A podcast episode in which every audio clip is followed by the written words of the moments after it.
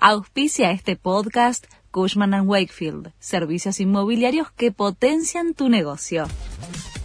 La Nación presenta los títulos del viernes 18 de agosto de 2023. YPF aumentó el precio de sus combustibles. El incremento fue de 12,5%, en sintonía con la suba que ya aplicaron el resto de las petroleras.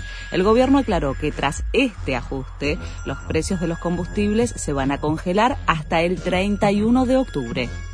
La canasta básica aumentó 7,1% y superó a la inflación en julio.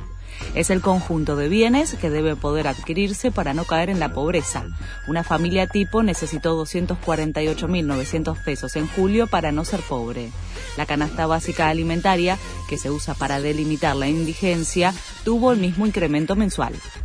Descartan las urnas electrónicas y debaten cómo se va a votar en la ciudad de Buenos Aires tras las fallas en las PASO.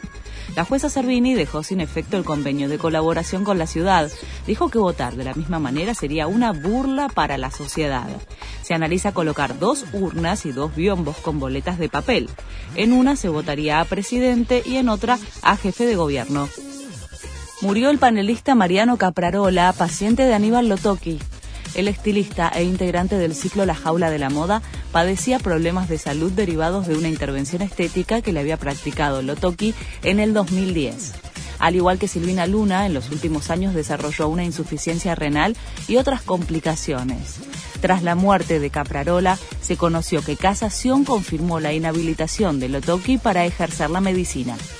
Israel cerró con Alemania el acuerdo de defensa más importante de su historia. Se trata de la compra de Arrow 3 por 3.500 millones de dólares, diseñado para interceptar misiles balísticos de largo alcance.